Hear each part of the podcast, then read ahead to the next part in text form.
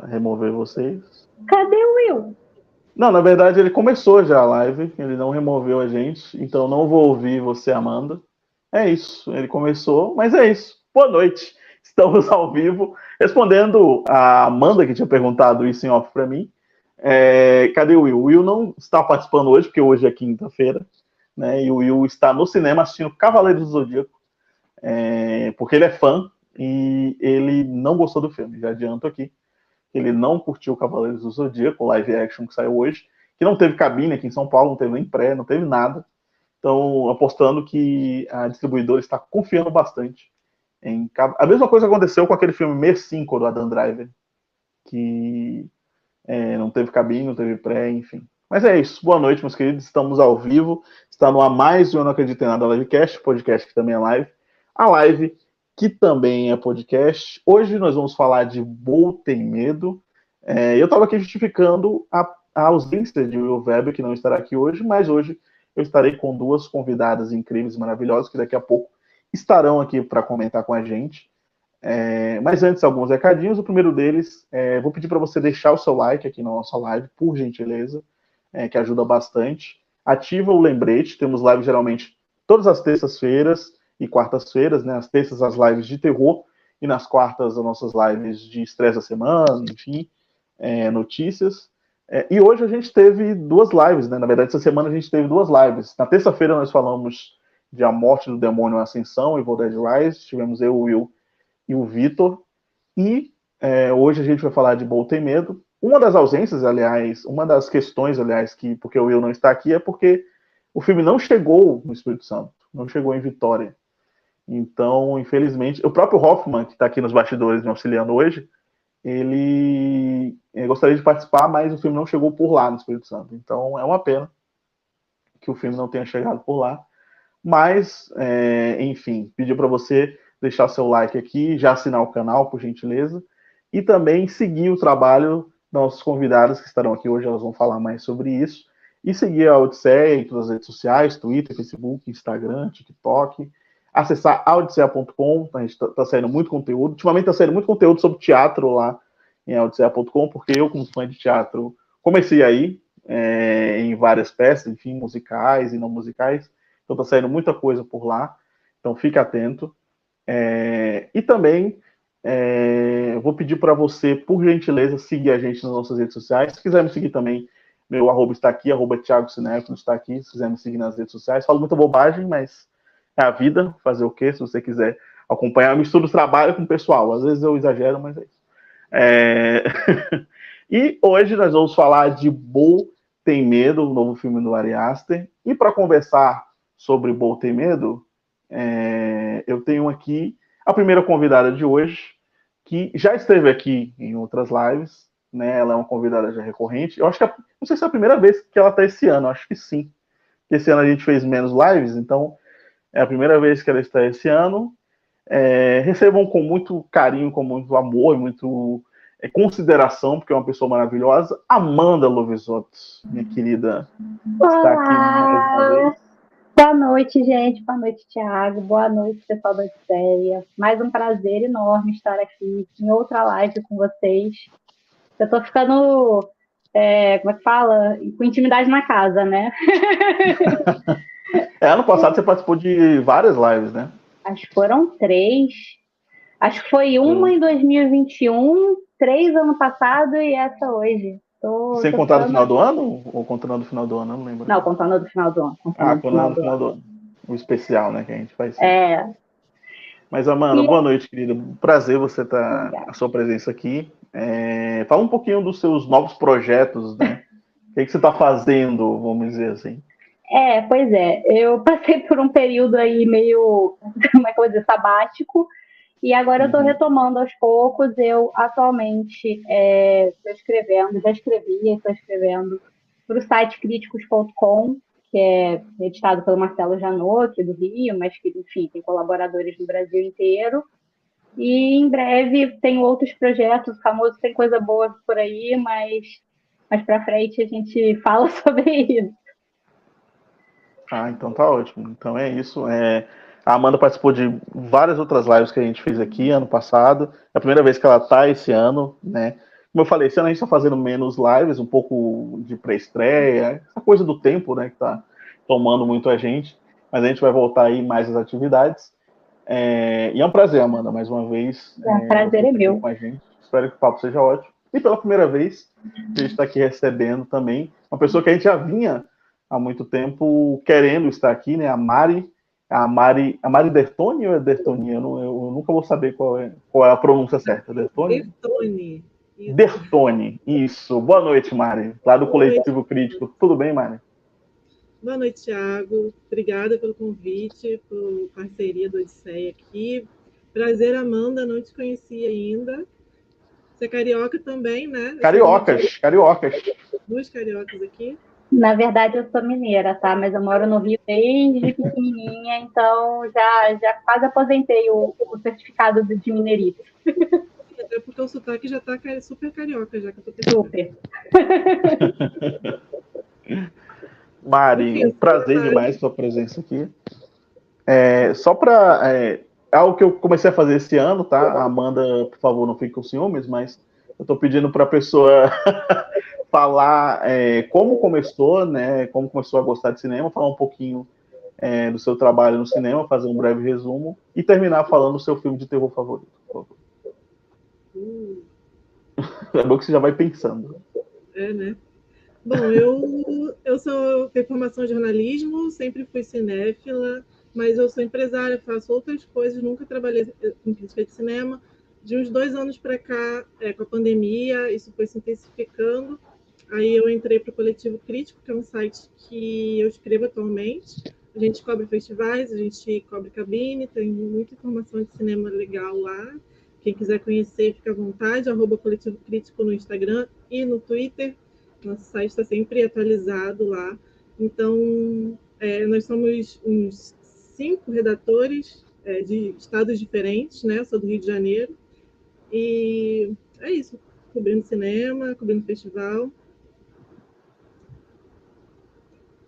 E agora, meu filme favorito de terror, é isso? Isso, seu filme de terror favorito.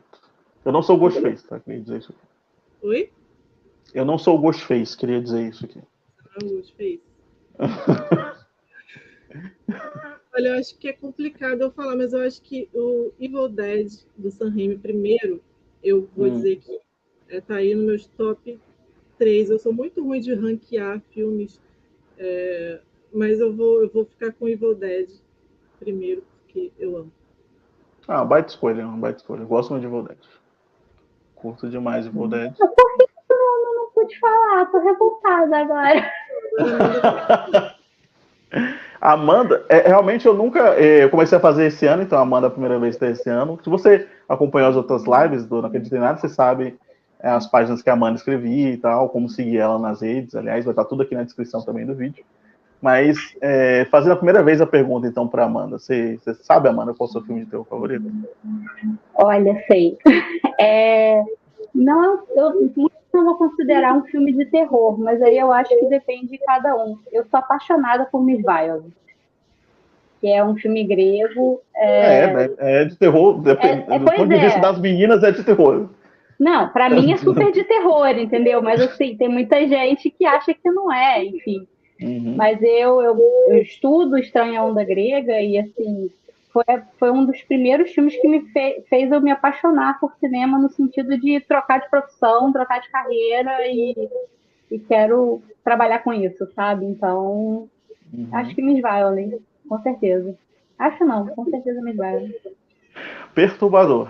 É uma escolha perturbadora, de certa forma. Esse filme. Aliás, é. quem quiser assistir Miss Violence, eu acho bem. O cinema grego em si, né? Ele tem essa, essa coisa, né? É, é, todo, é. toda estranha onda, ela é toda perturbadora, digamos assim. É do Avranas. Para mim é o melhor filme dele, na verdade. Então, acho que vale a pena. Para quem quiser assistir, se eu não me engano, tá no Now. Não tenho certeza, mas tá, antes estava. Com essas uhum. mudanças aí, eu não sei, mas tá é, joga no Google Miss Violence e provavelmente você vai achar. Aparece sempre os streams que estão, né?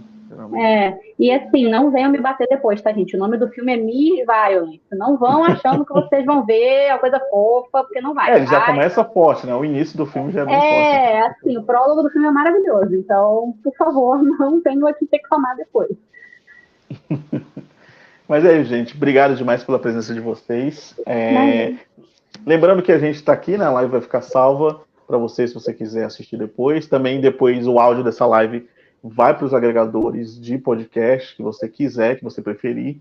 É, se você estiver ouvindo pelo Spotify, por favor, dê cinco estrelas, que ajuda a gente bastante. E antes da gente começar a falar de Bom Tem Medo, a gente sempre começa com algumas pequenas notícias é, aqui, né? Tá rolando a CinemaCon, então tá saindo algumas notícias do mundo do terror. Na terça-feira a gente comentou um pouco sobre é, o trailer de Sobrenatural 5, comentou também sobre Invocação do Mal, saiu o título novo.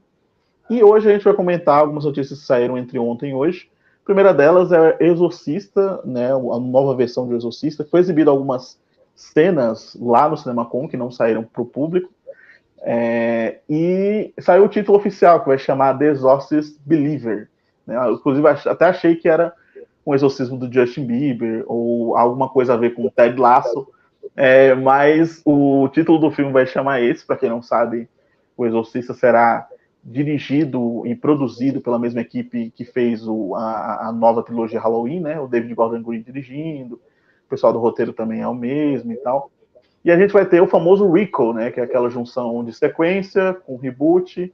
É, a gente vai ter, eu esqueci agora o nome da atriz, mas a gente vai ter a, a mesma atriz que fez a mãe é, da Regan no filme. É, enfim, é, pela descrição das cenas, a gente vai ter duas crianças agora é, possuídas enfim, e não sei é, como vai ser, né? Sinceramente, depois de Halloween Ends, eu não sei como, como será esse, que eu não gosto muito. É, eu não sei como vai ser essa nova trilogia. Eu queria saber, vocês têm alguma espécie de expectativa para esse filme? Começando com, com a Amanda. Você tem alguma espécie de expectativa para esse filme? Olha, eu para falar a verdade, Thiago, eu tô meio assim focada com esse tanto de reboots e versões e não sei o que que andam fazendo, sabe? É, até tem expectativa, claro, porque o filme, né, o filme é maravilhoso, mas e marcou toda uma década, toda uma geração. Assim, meu pai fala que foi o filme que ele teve mais vendo na vida, então, enfim, né, tudo mais. Mas essa onda toda de, de reboots e revisitações, tem, vou te falar que eu tô com um pouco de bode disso, porque tem tanta história para ser contada, sabe? Já, e assim, já tá feito, tá bom, é excelente, sabe? Não, não precisa mexer. É, então, não sei, eu, eu tenho expectativas, mas eu tenho ressalvas, entendeu? É, é bem isso. E você, Maria? Eu estou muito, eu tô muito com a Amanda nisso, porque também estou meio saturada de tanta coisa assim no terror. Eu prefiro ver um terror mais original, assim como a gente vai falar do de hoje, né? Mas daí vem Pânico, né? Que acabou de, de estrear também. Tem esses Halloween todos que saíram. Alguns são, são enfim, razoáveis, mas assim, nenhum vai conquista mais como a gente quando a gente via, né, os, os primeiros filmes. Então, acho que o Exorcista também não estou esperando. É legal ter as expectativas mais, mais medianas para baixo, assim, para a gente ficar de boa. A gente, como fã de terror, a gente vai assistir. Mas é isso, eu não estou com grandes expectativas também. É, tô com vocês também. É, eu gosto do Halloween de 2018, eu gosto do Halloween Kills, apesar de dividir muito as pessoas, mas o Halloween Ends realmente não rolou para mim assim. É, eu sei que tem uma pequena fanbase do filme que gosta do romantismo ali entre o Michael Myers e o, e o, e o motoqueiro, o garoto motoqueiro, mas eu, eu não curto muito o filme assim em si. É, eu acho que encerrou muito mal, sinceramente. Jamie Lee Curtis merecia mais. É, mas é isso, vamos, vamos aí, né? Já que vai sair, provavelmente veremos, né? É, Detalhe, o filme era da Warner originalmente, agora ele é um filme da Universal, né? A gente falou isso, eu acho que no, no ano passado, quando anunciaram o filme, que a Universal comprou por uma bagatela aí de, de, milhões de dólares, eu não sei exatamente quanto, mas na época a gente falou. E aí o filme é, vai sair pela Universal nesse ano, então vai estrear em outubro, geralmente a mesma data que estreava Halloween, ali pelo dia 14, dia 15 de outubro, né, para pegar esse, esse mês do Halloween. E a próxima notícia também que vem direto da CinemaCon é que saiu. A gente já sabia título, a gente já sabia tudo, mas saiu a primeira logo de Soul X, né? É, Jogos Mortais 10, Jogos Mortais. Eu queria muito saber como é que vai chamar aqui no Brasil, Jogos Mortais 10, Jogos Mortais X. A gente está voltando para a era do X, né? Eu vi um tweet esses dias, muito bom, que é a gente tem X, tem é, Fast X, que é o Velozes e Furiosos 10, Soul X. é, Jason X também teve nos anos 90. A gente está voltando para os anos 90, tá? Eu tô achando maravilhoso. É, mas, sinceramente, é, eu não tô com zero expectativa para esse filme, aliás, porque é a mesma equipe dos outros filmes, o que não faz nenhum sentido. E tem a volta do Tobin Bell, que, meu Deus, tio, não, não matam esse homem. É bizarro isso. Pelo amor de Deus, INSS, faça alguma coisa. É, começando com a Mari, queria saber, Mari, você, você conhece, você gosta da franquia Jogos Mortais? Você é, tá com alguma expectativa para esse filme? Olha, eu assisti todos. É, estamos juntos, estamos juntos. assim, sou muito fã dos primeiros, o, o, até o quarto eu curti muito. Depois foi, foi, só sofrimento, né? Mas eu não pude deixar de acompanhar, porque é isso, a franquia, eu sou meio vendida para esse tipo de coisa de terror. Igual a VHS, que é outra franquia de terror que eu gosto muito também, que também não para, né? Porra, o Hoffman falou aqui um título maravilhoso: Jogos Mortais. Então, seria lindo. E ainda fazia um, um, um grande é, serviço é, de gênero, né? Porque a gente usa o X, né? Que nem a, a Natália que falou aqui, ó. Aí, quantos queridos nessa live? Olha aí que maravilha. Nath, um beijo querida lá do Coletivo Crítico. Eu acho que Jogos Mortais ia ser ótimo. Ia ser Desculpa te cortar, mas pode continuar.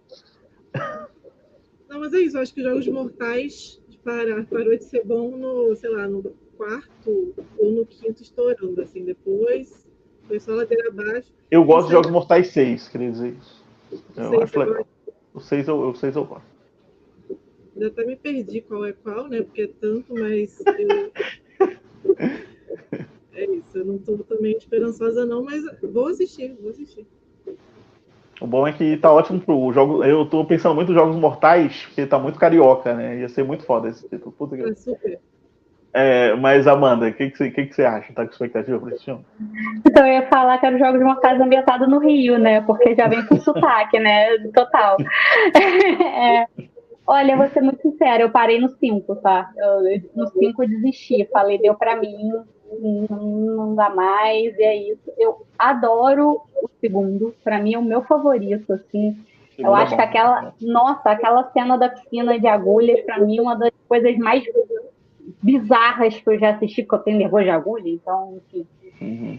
Foi uma das que mais me deram nervoso, mas assim, vamos é mesmo, cai na coisa dos reboots, né, gente? Dez filmes, pelo amor de Deus, vamos matar esse homem, vamos, né? Foi tão torna ele imortal logo, entendeu? Sei lá, não, não sei. Mas por dez filmes, chega, chega, Será sabe? Que assim. tem o mais longo que tem? Será que tem um maior? Eu acho que é. Eu tô tentando pensar aqui. Acho que sexta-feira 13 eu acho que tem mais, se não me engano. Sexta-feira 13 tem 14 filmes, eu acho. É. Eu não me Por engano. aí, né? Contando com crossover, essas coisas tudo. É. Porque teve o Fred vs Jason, né? Teve. Eu, eu acho que teve o remake também. Eu acho. Não, e Hellraiser também. O Hellraiser eu acho que tem 12. Eu não sei, eu não sei exatamente. Mas, mas eu acho que, que Jogos Mortais é uma das maiores mesmo. Para 10 é. filmes é. Não, se eu não me engano, o primeiro filme é de 2004, não é isso? Ou seja, uma franquia que está aí há 20 isso. anos praticamente, né? E, e, não para de lançar filme. É, foi a franquia responsável por trazer o filtro, o filtro verde nos filmes, né? Depois que saiu, todo mundo começou a usar esse filtro. Casa de Cera, vários outros filmes usando filtro verde, maravilhoso. Qual será a nova tendência de Jogos Mortais 10 que vai usar? Roteiro é. escrito por chat GPT. Né? É possível. Não, não, não duvido, não duvido nada. Mas é, gente, Jogos Mortais 10 estreia no dia 25 de outubro. É, uma, em uma semana sai é, é, Exorcista, duas semanas depois sai Jogos Mortais 10. É, aqui no Brasil, eu acho que ele. O último veio pela Paris Filmes, né? Então acredito que esse também venha pela Paris, não tenho certeza. Aliás, o último eu vi na cabine, dando risada com o Chris Rock. Eu até gostei do filme porque eu vi como uma comédia. Porque o Chris Rock estava excelente. Só que não. Então, eu, eu, eu pensando como uma comédia, eu, eu gostei mais. Né? De resto, horrível. Mas é isso, gente. Essas são as notícias da semana. E vamos lá, então, falar de Bolta e Medo, nosso assunto principal de hoje, né? É o novo filme do Ari Aster. É, esse filme ele foi adiado. Ah, lembrando que a gente começa sempre falando um bloco pequeno sem spoilers para você que está só ouvindo, tá? É, e depois a gente adentra o campo de spoilers, eu vou avisar. Mas o, o, o, filme ele foi sendo adiado. Eu lembro que as primeiras fotos saíram ali no, entre 2020 e entre 2021. É, o Ari Aster ele fez dois filmes seguidos, né? Ele fez o Hereditário em 2018, fez o Midsommar em 2019. E aí eu acho que se não tivesse tido a pandemia e tudo isso, ele lançaria mais ou menos o, o, o Boys Afraid ali entre 2020 e 2021. Mas é ele foi um filme que foi sendo adiado porque ele foi prometido para o final de 2021, depois ele foi prometido para 2022 até que finalmente saiu agora em 2023. É, ele teve uma mudança de título considerável, sei lá, dois, três meses antes do lançamento, né? Antes ele chamava Disappointment Boulevard, que é um título muito melhor. Quando você percebe que o filme é meio que um road movie, eu achei, eu achei muito melhor. É, particularmente falando, o Disappointment Boulevard eu achava que ia ser muito. Eu não sei, eu não sei se atrairia mais gente, sei lá, pegava uma galera assim que. Enfim, é, opiniões. Mas é, o, filme, o, título foi trocado né, para Birds of Reeds, Bolt Tem Medo. E é, ele é baseado no curta do Ari Aster que chama Bull, que é um curta que está disponível aí, limitadíssimo. É, quem quiser depois no privado eu tenho um link, mas eu não, não, posso passar aqui. Mas ele, ele, quando a galera começou a ver que o título era o mesmo, eles começaram a, a, a é, é teorizar, né? Falam, nossa, é o mesmo título do curta, quase. E dito isso, a equipe da 24 tirou o curta de todos os lugares. Tirou do Vimeo, estava disponível de graça no Vimeo, estava disponível no YouTube. E aí tiraram é, esse, esses links né, de fácil acesso para a galera assistir. E o filme teve a estreia aí no dia 20 de abril aqui no Brasil. Lá nos Estados Unidos ele estreou no dia 21. É, e arrecadou até o momento apenas pouco mais de 3 milhões de dólares é, lá nos Estados Unidos para um orçamento de 35 milhões. É o maior orçamento de um filme da 24 é, da história até o momento, né, da produtora. E arrecadou apenas 3 milhões. Estreou em menos de mil salas, se não me engano, 945 salas lá nos Estados Unidos, né? Não saiu ainda, saiu alguns números é, de Colômbia e de alguns outros países, mas não saiu, por exemplo, aqui no Brasil não saiu, alguns números é, para juntar ali todos no, no, no site Box Mojo. Então, Está entre 3 e 4 milhões de dólares até o momento. É... é um filme de nicho, a gente sabe, então, de certa forma, foi um certo fracasso nesse sentido, assim. Porque o Ari Aster arrecadou bastante com Hereditária e com Midsommar. Dois filmes saíram ali em seguidas, né? Ele arrecadou bastante pro orçamento que ele, que ele teve, né? O, o Hereditário foi baixo orçamento, o, o, o Midsommar também. É, e aí o, o Voltei Medo tem sido esse fracasso. A Dani falou que, boa, escutando vocês enquanto trabalho. Obrigado, querido. Coração aqui para você. É, e a Natália falou, grata, ainda vou assistir. É, então, por isso que a gente realmente faz esse, esse momento sem spoilers e o momento com spoilers.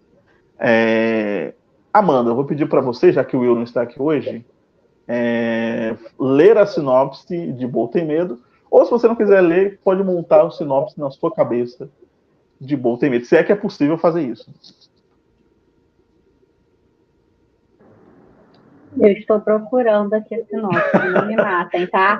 É porque, deixa eu falar, eu, eu, eu dei um print, a pessoa já tem idade, é um. Eu dei um print no negócio e estava de fora. Vamos lá, sinopse. Em Bom Tem Medo, Bo, Joaquim Phoenix, é um homem paranoico que embarca em uma odisseia épica para visitar a casa de sua mãe controladora. É isso. Eu acho que essa sinopse é a mais sem spoiler que a gente pode dar possível, assim. É, vamos dizer, né? Eu acho até então, que ela já então dá um pouco de spoiler, inclusive. É, com a parte da mãe controladora, né? Ela já, ela já de certa forma, dá um, dá um pouco de spoiler mesmo. Mas, é, começando com Mari, é, primeiro, as suas primeiras impressões. Qual é a sensação que você teve quando saiu é, da cabine? Eu acho que você viu na cabine também, né? É, quando você saiu da cabine de. Acho que as duas viram cabine. Provavelmente as duas estavam na mesma cabine, o que é incrível isso, que não se conheciam antes. É... qual, qual, a primeira sensação de, de Bolt em Medo? Bom, eu saí. É, foram várias sensações durante o filme, porque né, é um filme longo, de três horas, e é, lá, é um mood que vai, você vai mudando junto com o filme, porque ele muda tanto, né? Ele tem fases. E aí eu saí, eu saí em meio a várias pessoas falando, isso não é um filme. Meu Deus, sabe? Vários comentários de pessoas que odiaram, eu falei, cara, como eu gostei disso. Como me deu um clique quando eu saí, quando eu vi, quando fechou tudo ali e eu saí, saí feliz, saí ainda formando minha opinião, mas saí é, aliviada de ter, de não ter perdido três horas, me decepcionado, porque eu saí satisfeita com o desfecho, satisfeita com o que eu assisti. E você, Amanda? Então, tá, tava na mesma cabine que a Mari. Mari, próxima cabine nos falaremos. É, então, eu, quando acabou o filme, assim, eu tenho. O Ari Aster é, é um dos meus diretores favoritos, assim. Eu não, eu não faço parte do fandom maluco de Midsommar, mas Midsommar, ele é um dos meus filmes favoritos. Eu sei que ele é divisor de águas aí, mas, assim. Porque eu gosto muito do talento do Ari Aster de conseguir essa coisa catártica de jogar problemas pessoais dele em roteiros mirabolantes. Assim. Então, eu isso para mim me, me, me, motiva muito, assim, roteiros inteligentes me motivam muito, sabe? E no caso do Bo, foi engraçado que o filme tem 3 horas e, e 5, né? 3 horas e 15, agora eu não sei exatamente como. Eu acho que são três exatamente, eu acho. São três exatamente? É porque uhum. na nossa cabine teve trailer, não sei o que, enfim. Ah, sim, é, sim. É. E aí eu, eu não senti as três horas passarem, assim, porque eu acho que o filme ele não te dá. Sabe aquela curva de descanso que normalmente tem em filme longo, assim, para você dar uma baixada, sabe? É, um exemplo bobo, assim, quando sai o Vingadores, todo mundo, ó, faz xixi no, no 2 e 27, porque vai ser uma parte do filme que não é tão importante assim, entendeu? Sim, sim. Uhum. Eu não senti isso no Bo, mas é, quando acabou eu também tava, assim, tipo, digerindo que quando a gente falar com spoilers eu vou falar um pouquinho melhor, mas e, tá, tinha um grupo de meninos à minha volta e todos eles assim, isso é filme? O que, que acabou de acontecer? O que, que, eu, que, que eu acabei de assistir? É, que, que dia é hoje? Que ano é hoje? Eu não sei o que. E eu fiquei assim, cara, então, eu gostei, eu gostei, gente, desculpa aí, tipo, fiquei é, assim, fiquei, fiquei, pensando assim, falei, nossa, eu gostei, será que eu tô muito errada?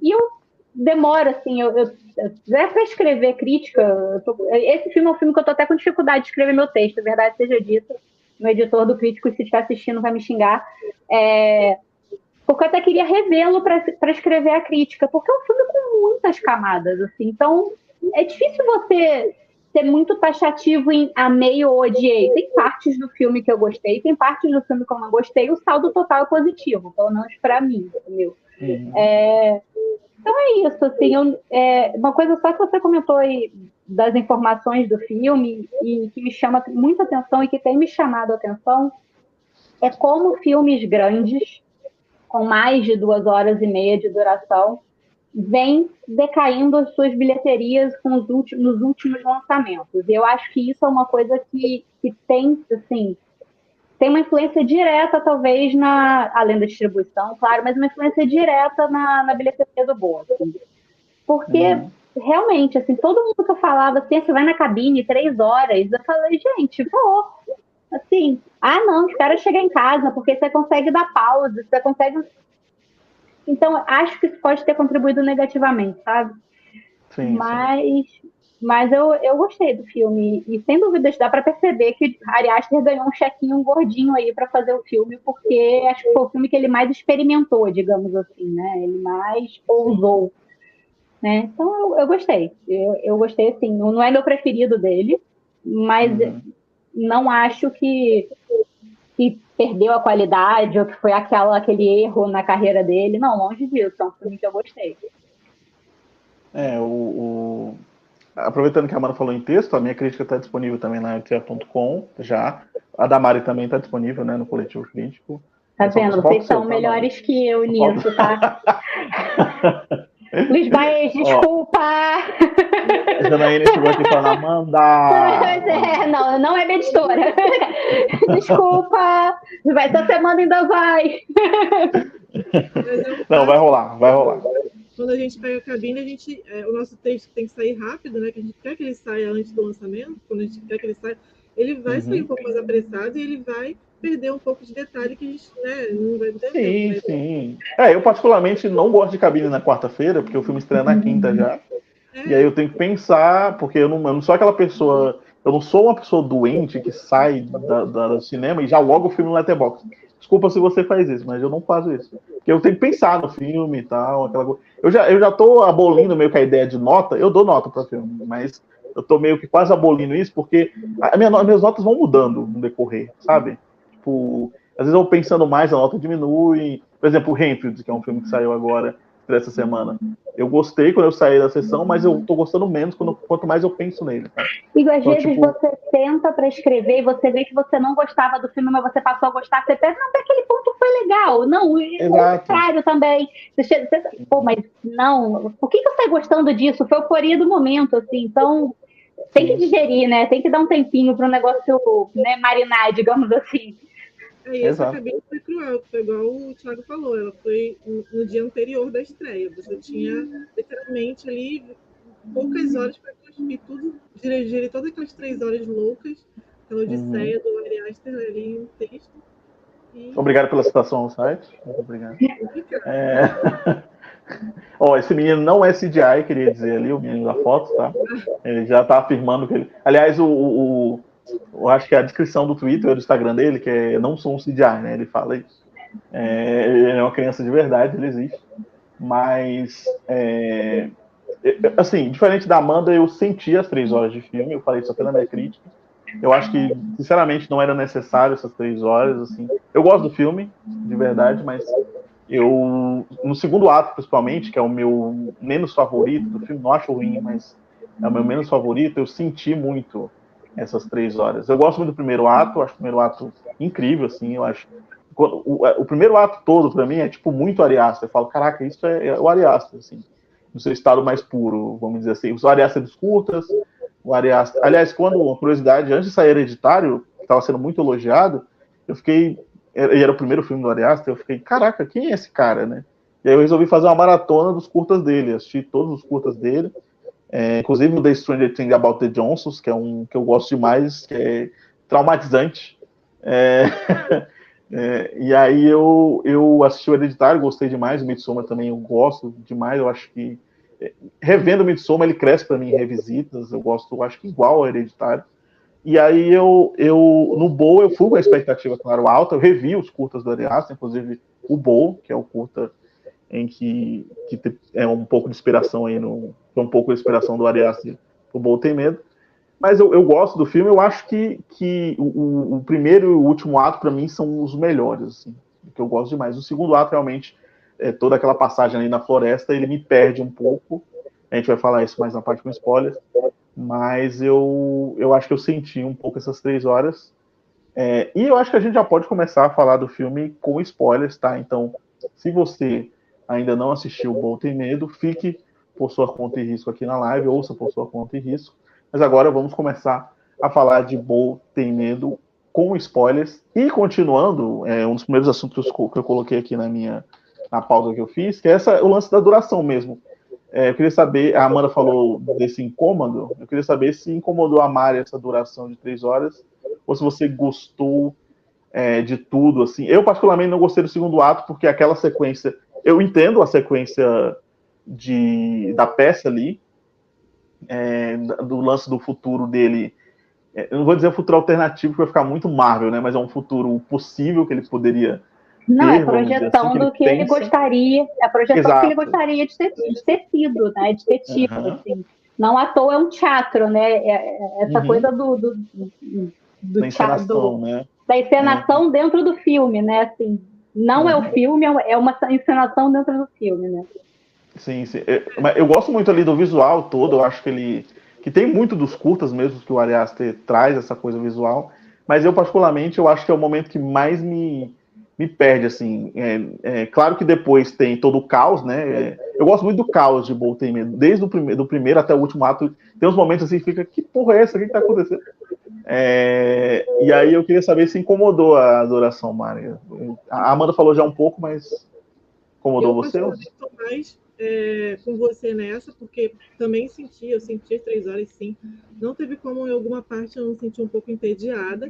E, e de fato, o primeiro ato e o terceiro são os melhores. o segundo ele fica meio bem arrastado, embora eu também, é exatamente como você falou, eu gosto de muita coisa ali, gosto da parte animada, da parte meio surrealista que entra ali, né? De desenho, de tudo, daquela saga interminável dele de projeção. Mas o primeiro ato é incrível e eu acho que para mim o primeiro ato ele é o curta, é o curta resumido. O, curta é. é. o primeiro ato, só que com muito mais recheio de, de roteiro. Eles pegaram o curta, destrinchou ali, incrementou mais e justamente no final ele já começa quando começa o segundo ato é quando ele sai daquela parte da, da, da saga da mala, da chave de ver minha mãe, que é justamente o curta, né? Que é a inspiração. Uhum. E, o, e o terceiro mais o confronto direto com a mãe, quando ele, quando ele finalmente encontra e confronta lá os, os problemas deles o problema dela, que é isso que eu quero falar depois também, que é umas teorias loucas que eu. Cara, é uma, é uma insanidade, né? Essa, essa, o, a, voltando até, quando a gente falou da oração, que a gente falou do segundo, mas voltando para o primeiro ato, eu acho uma, é uma coisa muito, sei lá, eu, ao mesmo tempo eu me coloquei no lugar do Bo, assim, sentir o medo que ele tem. É, é, o filme se passa, para quem não sabe, no centro de São Paulo, de Ricardo Nunes. claro que é brincadeira, mas, porra, é bizarro. Aliás, fizeram um post de zoeira, né? Falando, Bo tem medo do centro de São Paulo. Bom, mas é, é, é, todo aquele caos ali, eu fiquei muito, eu me coloquei muito no lugar dele na identificação. Eu falei, caraca, se fosse a minha casa, eu estaria desesperado, assim, sabe? É, e, e, aí tem aquela, o lance da confusão, né? O personagem tem inúmeros problemas, aí você fica, caraca, essa confusão está na cabeça dele, ou essa confusão é externa de fato ele vive ali, depois, claro, a gente vai entender a relação dele com a mãe, enfim, que a gente vai falar também, mas a gente fica ali meio que falando, o que está acontecendo? Isso tudo realmente, esses corpos no chão, é, essa violência exacerbada, o pessoal correndo atrás dele, é, invadindo a casa, tomando as coisas dele, será que isso realmente existe mesmo? Eu acho que o filme causa isso, pelo menos para mim, tá? Aliás, esqueci de botar meu bonezinho. Ah, o bonezinho. Que separar. Que bom que vocês ganharam também, porque tem uma amiga minha que fala: Meu Deus, em São Paulo só ganha tudo, a gente aqui não ganha nada. Não, aqui no Rio, aqui no Rio, olha, a minha felicidade era que eu ganhei um saquinho de pipoca na quarta-feira, você não tem ideia. Tá? No, no, São Paulo tudo VIP, tem brinde pra caramba, sempre tem especial. No Rio quase não tem nada. Fiquei muito feliz com esse bonezinho aí. Porque... Não, não é? Nossa, você pra casa assim, meu Deus, um brinde. Foi assim. É, então, não sei se eu puder aqui me meter um pouquinho. É, para mim, a parte mais fraca foi até a parte que estava a imagem ali, a parte da, da casa, assim. Apesar do final, a conclusão daquele ato ser maravilhosa, é, eu fiquei um pouco assim, ué, gente, tô vendo Corra? O que que tá acontecendo? Assim, me deu aquele incômodo, sabe? Do tipo... Corra só com brancos, né? É, exato. tipo, o que que tá acontecendo? Resolveu fazer uma homenagem aí pro Jordan Peele? O que que é isso, sabe? É, me deu muito aquela, aquela, aquela sensação do corpo de meu filho, sai daí, sabe? Pelo amor de Deus, vai embora, é coisa estranha. É, essa parte me deu uma certa ah, agonia, mas assim, cenas ótimas. A cena da menina bebendo a tinta, maravilhosa Nossa. aquela cena. Porra, adorei. Desculpa, desculpa palavrão. É... Não, pode falar. Fica à vontade, pode falar. É carioca sabe como é que é, né? Palavrão é tipo vírgula. É vírgula, né? É vírgula. É, problema sério. Mas, assim, eu, eu concordo que talvez pudesse, não precisavam das três horas. Assim, por mais que eu não tenha sentido, e eu não senti, porque eu estava muito assim, o filme me botou muito dentro do filme. Assim, essa coisa que o Thiago uhum. falou, fiquei me sentindo como ele. Eu, uma coisa que me chamou muita atenção, as primeiras câmeras, é, principalmente aquela entrada do nascimento, porque a gente literalmente passa pelo nascimento do Bo até a, a morte dele, né?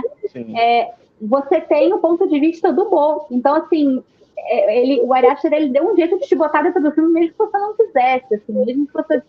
Você não tá só de, de espectador passivo ali, é muito estranha essa relação, né? Naquela parte, então, do, do prédio, na hora que ele bota aquele, aquela coisa de telefone, eu, ai meu Deus, que vai dar merda, socorro, vai dando uma agonia, né? Então, assim, é, é, esse, esse primeiro ato eu achei, assim, perfeito, assim. Se, se o filme uhum. encerrasse ali, para mim já estava ótimo, sabe? É, mas o terceiro ato me pegou muito. Assim, eu realmente fiquei muito comovida, porque é, eu, eu tendo, assim, eu tenho um certo apreço pessoal, enfim, por questões de narcisismo, mãe, mães narcisistas de modo geral. É, eu estudo isso há algum tempo, também no cinema e na literatura. É, não é, é vou, vou, até cortar um pouco a pauta, tá, Thiago? Não bate, não. É, não, relaxa. Não é. Eu acho que não é nenhuma novidade na, no cinema, né? Isso ser tratado, a gente tem aí uma, uma mãezinha querida, sei lá, de 70 e pouco, tem milhões de filmes, né? Assim, o Walt Disney tá aí para contar para quantas pessoas que a mãe nunca tá presente, que a madrasta má. Eu, eu acho que não faltam exemplos, né? É, a questão não é essa. É, o que eu gostei neste filme é principalmente a gente poder é, não ter idealização da mãe. Porque sempre tem uma coisa do tipo assim, ah, não, a mãe é narcisista, ou a mãe, é, sei lá, ela abusa né, da, da ela, é do poder, entre aspas, dela sobre o filho, é, porque aconteceu isso, isso, isso com ela. A gente não sabe, não tem isso no filme. Assim, é, uhum. A mãe dele é possessiva, porque é possessiva, porque é narcisista, ponto. Assim, ela realmente, ela não tem um porquê. E, e isso me atraiu. Você acha? Vamos lá, me fala. Teorias. Teorias de, Teorias. de Mário D'Antoni. Eu acho que ela tem porquê, porque quando vai chegando no último ato, aquela cena. Como vocês interpretam aquela cena do sótão, por exemplo? Aquele, aquele, quando ela fala que o pai tá lá no sótão, uhum. aquele monstro fálico lá. O famoso pirocão. Ah, eu acho que. famoso famoso sacão gigante. Cara, é. assim, quando eu vi, eu interpretei muito como, sei lá, não importa quem é seu pai, sabe? Assim, uhum. na minha cabeça. Sabe? Ele, é só, ele é só doador do esperma que, exato, que, que engravidou. Ele foi só saco, exato. Tipo, ele é. foi só um, um, saco usado para pegar uma engravidar. Eu interpretei como tinha muito essa questão do, do, do, né, do pênis lá, do, né, do monstro uhum. pênis e, do, e de ela ter botado sempre no boa aquela culpa de que ele não podia fazer sexo porque ele iria morrer.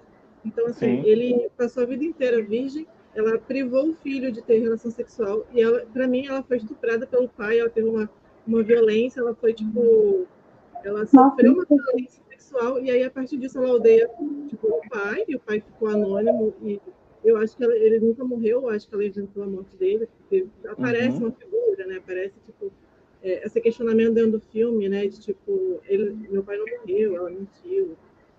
E para uhum. mim, é isso, ela sofreu uma violência e aí eu comecei a entender por que ela se tornou essa mulher que odeia tanto a figura desse pai que ela nunca revelou e tanto jogar esse peso de não deixar nenhum filho se relacionar.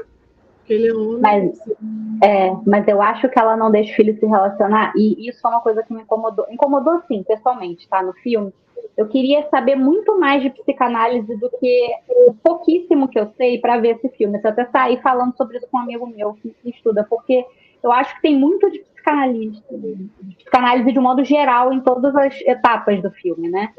Mas uma coisa, principalmente essa coisa do sexo, eu acho que era a recusa dela do Bo ser um homem e deixar de ser o filhinho dela. Então, assim, a partir do momento que ele tem uma vida sexual, que ele se torna apto a ter um filho, tem essa coisa, né? Assim, uma mãe para de ver o seu filho como um bebê quando ele se torna uma mãe ou uma filha, e quando se torna um pai ou uma mãe também. Né? Então, é, uhum. eu levei mais por esse lado, do tipo, ela não queria dar nenhuma oportunidade dele crescer.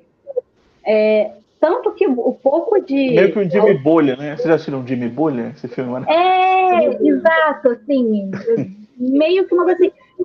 A pouca que o Bo tem, que é vivendo lá naquele apartamentinho, que a gente sabe que é da empresa dela, porque esse logo aparece em todos os lugares possíveis, Sim. né? Na, Ele aparece na abertura do filme, aliás, eu achei maravilhoso. Não, pois é. É assim, eu acho que foi até uma forma dela do tipo, eu vou te botar no pior lugar possível e você vai voltar correndo para casa, porque você, sei lá, em alguma, você quer autonomia? Beleza. Vou te botar no pior lugar para você voltar correndo para sua casa. Que é cheio de conforto, cheio de tudo, do que você precisa. Então eu, eu, eu, levei mais por esse lado. Agora, confesso que nem passou pela minha cabeça essa teoria sua. Agora eu preciso pensar. A imagem do pai foi projetada acorrentada no sótão, como se ele fosse realmente um, um vilão, sabe? E aí Sim. aparecia tão aquele monstro gigante fálico ali é, incitando algo muito grave sexual, para mim, pegou assim. Pegou muito assim. É, eu, eu, concordo com vocês. Eu, eu acho válido. Eu tive a interpretação mesmo da Amanda, eu acho essa coisa do não importa, mas eu acho a interpretação da Mari muito válida. E eu, eu gosto desses momentos que o filme tem de caos total, porque tem, tem, eu gosto muito de uma frase que é tipo: se tudo é o ápice, nada é ápice. Então, eu odeio esses filmes que fica tudo, nossa, é direto o ápice, nossa, isso aqui aconteceu, isso aqui aconteceu muito, aconteceu alguma coisa melhor, depois outra coisa melhor, sabe? Eu acho que o filme tem esse momento de calmaria, e aí depois ele vem com momentos, até na própria, no segundo ato que eu gosto menos, é, eu acho que o final do segundo ato, né, que é o maluco lá mandado pelos pais lá chegando é, na, na, na, mata e atirando em todo mundo, enfim, eu acho insano, eu acho muito foda. E é, eu acho que eu discordo da Amanda no sentido daquela, da parte da casa ali, do, do, dos dois, do Roger e da. Até não tenho o nome dos personagens aqui é, Grace Roger, né, que é a Amy Ryan e o Nathan Lane. Eles, eu gosto dessa parte deles porque eu acho que, assim, depois a gente descobre, claro, que eles eram funcionários meio que da Mona, né, é, da mãe do Bo. Mas eu, eu, gosto muito dessa dependência que eles têm, sabe? O, Bo tem uma dependência. O Bo é um bebê gigante, praticamente. É, a gente falou, citou aqui Jimmy Bolha, né? Que é o filme que a mãe super protetora com o menino. E, e, e, eles precisavam de meio que de um filho, né? Porque tinham perdido o filho, enfim. Eu gosto dessa relação que, que o filme traz, sabe? É, mas eu, eu, eu acho que, que, que ele vai meio que além do literal em alguns momentos. Tipo, em vários momentos, né? A gente. Algumas coisas são. Eu acho que tem gente que leva muito o filme ao literal. Eu vi uma galera reclamando que não gostou muito dessa ausência de regras que o filme tem, tipo, ah, esse filme tudo pode acontecer e não tem uma regrinha e tal. Eu não concordo. Eu acho que essa coisa de, de, de você não ter essa limitação, eu acho que possibilita. A... Cara, se você colocar em pratos limpos e simples, é um, o Bo indo de um ponto A da sua casa até a mãe, o ponto B. Isso, é um road movie praticamente.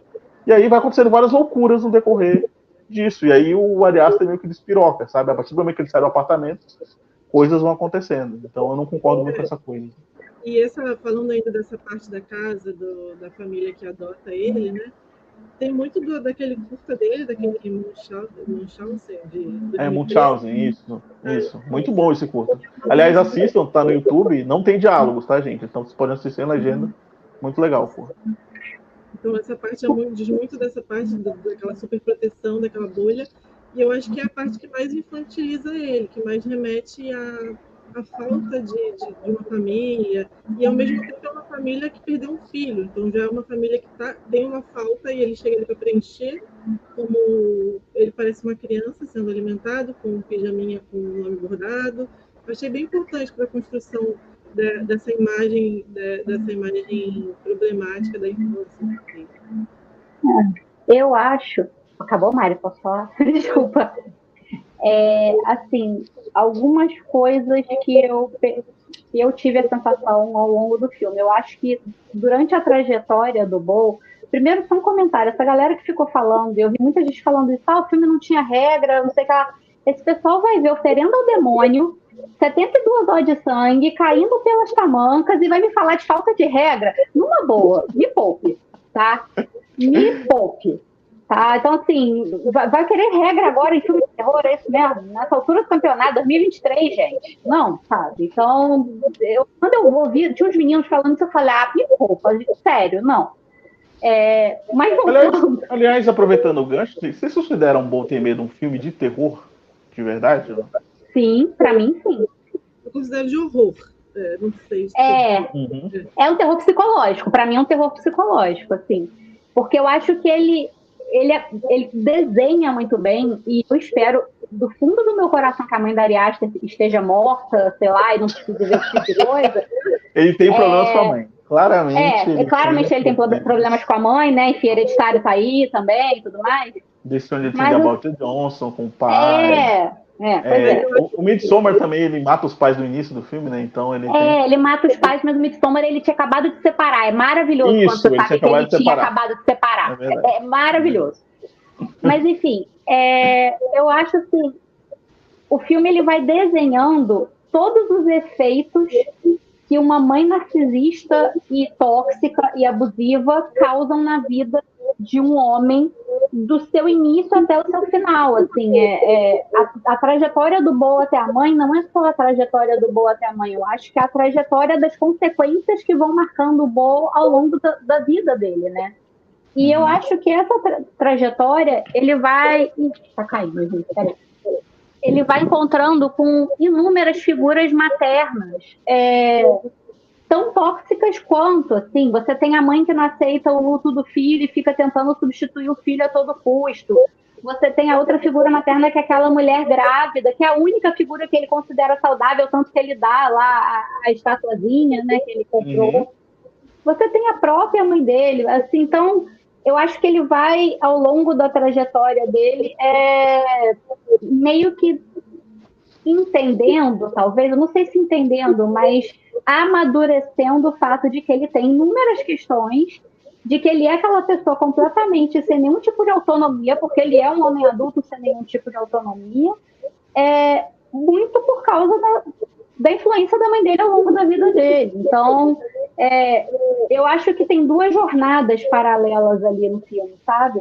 Tem a jornada que é o que você falou, poderia muito bem ser um outro nome, né? Eu acho eu esqueci como é que era, não sei se é lá, Road. É... é Desapontamento Boulevard. Boulevard, isso. É, eu acho que tem a trajetória ponto A, ponto B, de fato, que não tem muito mistério. É, mas tem uma trajetória psicológica do Bo, assim, dele encontrar uma figura materna que está super ali cuidando dele, talvez de um jeito que ele gostaria, ele vê que aquilo também não é saudável.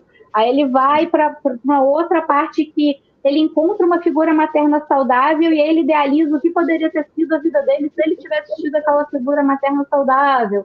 Então, eu acho que vai, vai se desenrolando ao longo do filme, sabe? É, e para mim o final, assim, aquele final, cara, aquele final maravilhoso, assim, eu, eu fiquei muito feliz com aquele final. é... Tenho problemas com, com o final final. Eu gosto do final não final, mas a cena o, final, o, o, no caso. O epílogo tem um problema, mas, mas acho que depois a gente, a gente comenta mais, mais é, sobre. É, é, não, assim, eu, eu, eu gostei, eu, é, vamos deixar o final pro final, mas eu acho que, que é muito essa jornada do, do Bo, assim, da vida do Bo e, e do efeito que, que, que, aquela mãe causou nele, assim. Sim. E, e do, que pode, e do efeito que esse tipo de relação pode fazer numa pessoa, sabe? Então, e assim, Joaquim Phoenix tá maravilhoso, né? Assim, ele sai, Não, ele, ele, ele, parece um bebezão, é, é uma coisa assim, completamente Totalmente vulnerável. passivo, né? Ele é muito é. passivo, um personagem extremamente passivo. Aquela cena, você falou da relação com a mãe, a cena que a mãe tá deitada do lado dele, ele criança, no caso não o Joaquim Phoenix, mas a versão dele criança, perguntando, e aí, você gosta dela? Como foi e tal. E ele claramente desconfortável ali, o Bo, o personagem, né? É eu falei, caraca, cara, isso é muito uma coisa tóxica do doentia, sabe? Tipo, eu fiquei desconfortável, sinceramente, vendo aquela cena. Eu acho que sobre esse questionamento de se eu considero esse filme um terror ainda, eu acho que esse filme ele conversa muito com o Hereditário e com todas as obras do, do Ari Aster no sentido dessa temática da família, dessa da família problemática, da família quebrada, né? De não, uhum. especificamente em Boom, nunca é possível ter um, ciclo fechado familiar saudável, em todos os mini núcleos que existem ali dentro. Mas eu acho que ele conversa muito mais com, sei lá, com mãe do Aronofsky, que na linguagem de, tipo, do que com o hereditário, que a gente identifica, poxa, isso é um terror, isso é um terror psicológico clássico, uhum. padrão e enfim, com seus mecanismos de terror de sangue, né, de gore, não sei o quê, e que Bo tem medo, foge disso, ele, ele, ele escolhe fazer um mudar totalmente, né, a linguagem que ele vem trabalhando, até que em Midsommar ele também já dá uma abertura maior, mas mesmo assim é bem sanguinário, Midsommar continua sendo meio mais brutal, né? Sim. E a brutalidade de Bo ter medo está em outro lugar, né?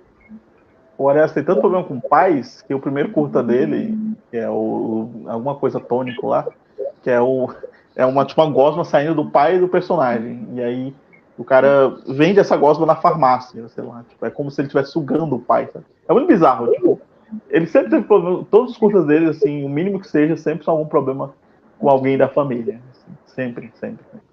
Eu não pesquisei a fundo para saber se os pais estão vivos ainda, né? Então, então, e eu nem procurei a vida do Ari Aster, eu não sei se ele tem problema de família, não sei se vocês pesquisaram, se, se ele já revelou isso. Nem sei. Também, eu acho que nem precisa pesquisar, gente. Sinceramente. Sobre as críticas negativas que eu vi, vocês falaram muito sobre isso de as pessoas acharem que não ter regras é ruim. O que eu mais não gostei de ouvir das, das, pessoas que não gostaram do filme é que consideram um filme muito vazio, que ele roda, roda e não chega em lugar nenhum, e que uhum. ele repete sempre a mesma mensagem, mas no fim é uma mensagem vazia. E eu achei muito contrário disso, porque eu não achei de nada vazio. Eu achei que é um conteúdo Concordo. muito importante e, e significante de trauma, né, de, de narcisismo e de, de uma jornada que afeta da sua infância até a sua, a sua morte, né? psicologicamente. Sim. Eu acho que é um filme mais do que qualquer outro dos filmes dele. Ele faz muito uso de metáforas assim, tanto de né, metáforas visuais. Aliás, eu achei que ele se autorreferencia muito filmes antigos. Aquela cena do banheiro com o cara preso é igual a mãe do hereditário. É, tem uma, uma, outra coisa do Midsommar também que eu falei, gente, é igual ao Midsommar, agora não agora me fugiu, assim, mas eu acho que ele, ele ele faz easter eggs dele mesmo no filme, sabe? Assim, achei isso, achei isso divertidinho. Eu falei, opa, é, tá, tá, se, tá se referenciando. Mas eu, eu acho que ele, ele, diferente, não que os outros filmes sejam de fácil entendimento, tá? Eu acho que ele vai aumentando o nível, assim. Eu acho Hereditário um filme muito não vou dizer didático, porque não é didático, pelo amor de Deus, ele tem toda uma camada subliminar ali, mas dá para você ver o filme e não entender a camada subliminar e achar que é só um filmezinho de demônio e sabe? Então. É, me toma já um pouco menos, mas tem. Agora, esse filme, assim, eu, eu achei que ele.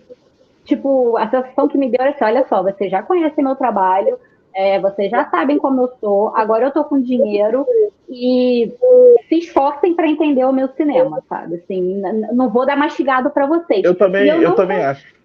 E eu não eu considero isso ruim, não, sabe? Eu, eu não uhum. considero isso ruim, não. Eu acho assim, eu, aliás, eu detesto é, diretor. Tem uma coisa que me odeia no Shyamalan é que ele fala, refala, explica, explica, explica de novo, mais uma vez, para você ter certeza que todo mundo entendeu o que ele quer dizer. Cara. É Esse é assim... é Christopher Nolan, não é o Shyamalan. Mas ah, é... Shyamalan também vai, vai. Vou defender Shyamalan aqui. Mas, mas eu concordo com você nesse sentido. Eu, acho que muito o bom ele não é para aquele casal desavisado que vai ao shopping e fala: Nossa, esse filme aqui parece interessante, vou assistir. Uhum. Tipo, sabe, ele, ele, vai parecer elitismo eu falar isso? Vai, mas não é, gente, pelo amor de Deus, tá? Tipo, o que a gente está tentando dizer aqui, o Hereditário e o Midsommar, se você tiver num shopping e o filme tá lá, e você fala, putz, vou assistir esse filme, você consegue entender o filme é, vendo ali a primeira camada, e se você não quiser pensar em N coisas, tipo, de metáfora e tal, que Hereditário e Midsommar tem, você vai conseguir entender, ok.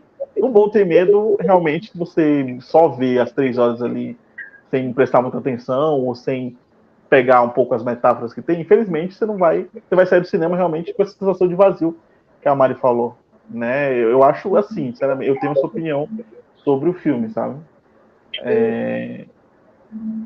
Pode falar. Não precisava ser tão longo? Não precisava. Poderia poder ter É, exato. Uhum. Curto. apesar de ser tão, mesmo sendo tão longo, ele ainda deixou alguns pontos que me incomodaram. Por exemplo, alguns personagens que estavam ali meio que não foram nem muito bem desenvolvidos, né?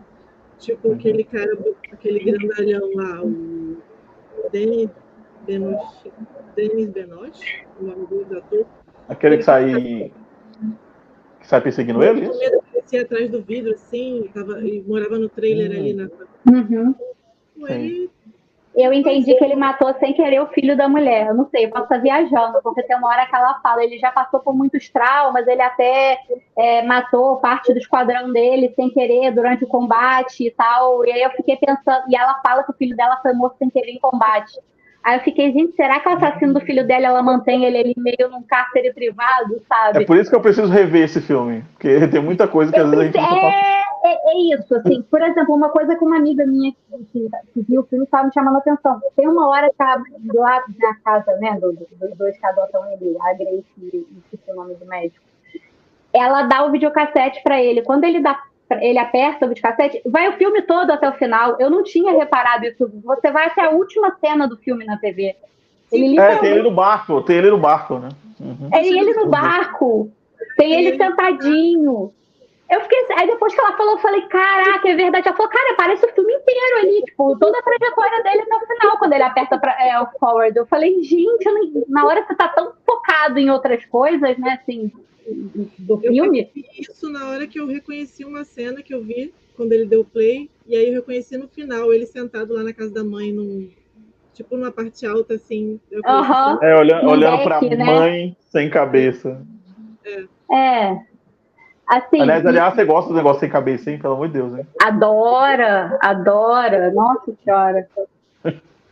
Tirar a cabeça com ele mesmo. Ele gosta. Mas, mas, assim, eu ia, não sei se a gente já pode falar um pouco da cena final. É, eu, eu achei, além da cena final, eu achei que o Ari Aster ele fez uso de referenciou outros cineastas que isso eu não senti tanto nos outros filmes dele. Eu posso estar aqui falando uma besteira enorme, me desculpe uhum. se tem alguém, mas é, cara, o início do filme com só aquele som do parto aquilo ali é piscina de som da Lucrécia Martel, sabe? Assim, é, é, é total referência. Então, eu, eu achei assim, nossa, que legal ele tá usando isso. Ele tá realmente. Tanto que eu falei isso para algumas pessoas, tenta ver o filme no cinema, porque é isso, você entra no filme sem, sem, sem ver imagem na tela, né? Assim, você tá literalmente Sim. imerso no filme, no universo do Bull. E para mim, a cena final, aquela cena do, do, auditório, é uma quebra de quarta parede no sentido que a sensação que dá é que você faz parte daquele auditório também, né? Assim, tá todo mundo ali meio que assistindo aquele julgamento. Então, é, eu achei que ele, ele, ele, ousou mais em algum. Talvez ele esteja mais seguro do trabalho dele, né? Assim, para usar. Não sei, mas eu gostei. Eu, eu, eu gostei da, das ferramentas que ele usou eu gosto muito do final do filme, assim, eu, eu entendo aquele final que é o bolso afogando em culpa. Tipo, eu lembro que na cabine teve um menino do meu lado que falou assim, agora ele morre? É isso? Não sei o quê? Não adiantou nada? Eu falei... Eu, aí eu... Gente, cara, tipo assim, tá, ele tá afogando em culpa, sacou? Ele, é isso. É, toda a culpa que ele sentiu, ele tá se afogando em culpa, sabe? Olha a metáfora disso, assim, super impactada com o negócio. E o pessoal, tipo, nem aí. Então... É, eu acho que é, o Thiago falou isso é verdade. É um filme que eu, eu, inclusive, eu quero muito ver de novo. Tem, tem muitos filmes dentro do mesmo filme, sabe? Tem, tem, uhum. tem muitos plots, assim, né, acontecendo. Acho que eu não quero ver de novo, não. eu gostei, mas assim, não amei extraordinariamente também. Eu tenho um pouco desse problema que eu acho que ele pode ser um, um cinema um pouco um pouquinho prepotente, sim vamos dizer assim, porque sim, a gente tem que ter uma bagagenzinha, tem que ter assistido as referências antes para você uhum. realmente aproveitar ali aquele filme. Eu entendo quem não gostou também, eu entendo, eu entendo perfeitamente. Que... Exato, eu não consigo ficar chateado. Eu entendo, eu, eu, algumas críticas, claro, eu discordo. Tem alguns filmes que, eu, que uma galera não gosta, eu falo, putz, cara, sério? Tipo, mas nesse filme, nesse caso, eu consegui entender as pessoas que não gostaram. Que, que, que eu acho que se você não embarcar na história, não vai, sabe? Quem assistiu Mãe, vocês falaram do Mãe do Aronofsky, assim, eu vou dar um Eu fui ver Mãe no cinema na época com meu marido. Meu marido não estudou em colégio católico, ele não sabia de nada. Eu passei o filme inteiro falando, tipo, ó, oh, isso aqui é tal coisa, isso aqui é tal coisa. Então, assim, eu entendo quem não gostou, porque não absorveu aquilo ali da forma que talvez o cineasta. No cinema, no, na saída do cinema, foram bem parecidas com, com, com Mãe, até. É nossa, que horrível, ou saiu antes, ou odiou, e, e aí algumas pessoas amaram. Porque é isso, é um cinema um pouco que ele cria um filtro ali, né? Complicado. Sim. Sim, eu concordo, eu concordo. É, é... Falando do final, eu gosto muito do terceiro ato, assim, toda a sequência ali dele lá olhando para a cabeça. Eu, eu ri, assim, sabe? É, é uma coisa até que meio bizarra, porque a minha, a minha eu e o pessoal que estava comigo, é, meus amigos é, de cabine, enfim, a gente dava risada de alguns momentos e a galera ao redor da cabine não ria. E a gente ficava, será que eu estou errado, sabe? Porque, tipo, tem uns momentos que a gente ria, assim, de, da, da, coisa mórbida, sabe? Da coisa meio cínica que o filme tem, dele olhando pra cabeça. É, é não daquela... né? É, daquela narração falando, Mona fez isso, isso e isso, teve um filho amado, o Bo e tal. E aí teve a cena de sexo que eu, nossa, eu, eu ria muito, e aí todo, eu ficava, meu Deus, será que eu tô errado de, de, dar risada dessa cena? Porque é muito bizarro. Nossa, a menina voltando a música da playlist, não, peraí, que, que eu vou voltar a outra. Eu, eu dava muita risada com isso. E aí a gente tem toda a questão da mãe vendo ele, aí tem o um encontro lá com, com a piroca gigante, que é maravilhoso, eu, eu gostei realmente muito. E aí, quando a gente vai para aquela cena, eu acho que se terminasse ali no barco, pelo menos para mim, particularmente falando, eu gostaria muito mais, sabe? Daquele final ali dele indo, sabe? Tipo, meio que terminando essa odisseia dele. Entendo o que o Ariasta quis fazer ali naquele auditório e tal. É, me senti voltando à igreja, porque na igreja dizem, na igreja evangélica dizem que você vai ver todos os seus pecados no telão no final. Achei maravilhoso. É... no, no, fim dos tempos, eu falei, olha, o Ariasta é cristão ainda. Né? Mas eu, eu, eu entendo ali todo aquele julgamento. Aliás, acho a cena muito bacana e tal. Mas eu não consegui me conectar. Assim, eu acho que, que na cena do barco ele indo, eu já estava meio que em paz. Vamos dizer assim, sabe? Porque o barco para de funcionar, né? Tipo, parece muito os finais do filme, dos filmes do Ari porque é, no Hereditário, por exemplo, a trilha sobe e todo mundo gritando Paimon, né? É, é, o nome lá do, do demônio. No Midsommar também, a trilha sobe e a Dani sorrindo enquanto vê a casa pegando fogo. Nesse filme, ele sai no barco, a trilha sobe, eu acho, ah, beleza, vai acabar. E aí depois o barco desliga, a trilha para e começa. E aí eu já, já me perdeu, sabe? Eu, eu pelo menos para mim. Sabe por que como eu peguei essa parte? Assim, hum. é uma coisa que aqui, eu tô falando e eu não sei, mãe, se você estiver assistindo, nada pessoal. É, mas é, tenta falar mal da sua mãe para alguém. No sentido assim, tenta falar, olha só os males que a minha mãe me causou. Cara, a sociedade vai dar razão para a mãe na hora. É muito difícil alguém virar e falar assim, não, peraí, essa mãe foi tóxica. É muito difícil a, a, a, o reconhecimento social da mãe tóxica, da mãe narcisista e da mãe abusiva.